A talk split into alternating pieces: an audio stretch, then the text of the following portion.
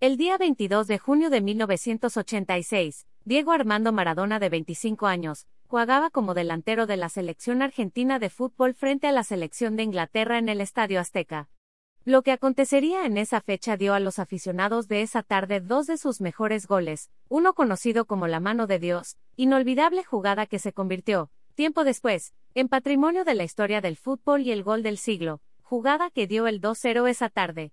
La pelota va para Maradona, Maradona puede tocar para Enrique, siempre Maradona. Maradona hace un dribble, se va, se va entre tres, siempre Diego. Genial, genial, genial. Tocó para Valdano, entra Maradona al área, tocó con la cabeza, gol, gol, gol.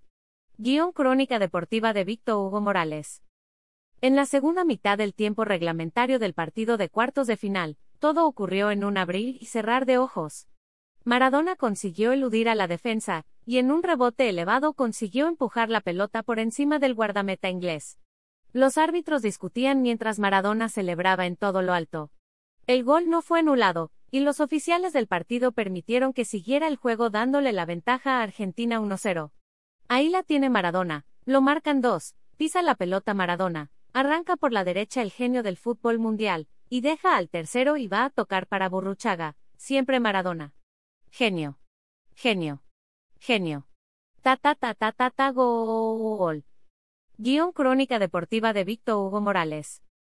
Al final del partido, Maradona habló a la prensa y les dijo, que había conseguido el gol con un poco de ayuda de la cabeza de Maradona y de la mano de Dios. Tiempo después dijo a los medios que fue una ligera venganza por la victoria de Inglaterra sobre las Islas Malvinas. A través de un fotomachín, Sotheby's ha anunciado que efectivamente, la camiseta que desde 2002 estaba en el Museo Nacional del Fútbol Manchester como un préstamo del jugador Steven Hodge, es la que el legendario jugador utilizó durante el partido en la Ciudad de México. La anécdota sobre el uniforme de esa tarde es también interesante.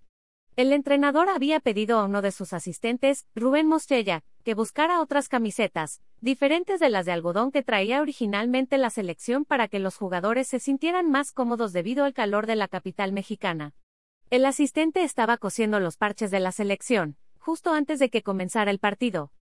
La subasta digital será el próximo 20 de abril, y hasta el 4 de mayo vía la página de Sotheby's. Se espera que las apuestas lleguen hasta entre 4 y 6 millones de libras esterlinas, es decir, entre 105 dólares y 157 millones de dólares de pesos. Por Sebastián Olivera. Som.